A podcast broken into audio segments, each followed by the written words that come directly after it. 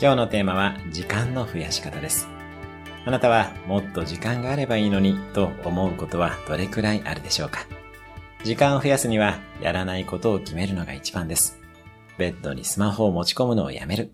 テレビを見るのをやめる。好きでない人と会うのをやめる。ポイントは量を減らすことよりもきっぱりとやめることです。私もタバコとお酒をやめて17年経ちますが、可処分時間が劇的に増えました。お酒は飲みませんが、飲み会には行きます。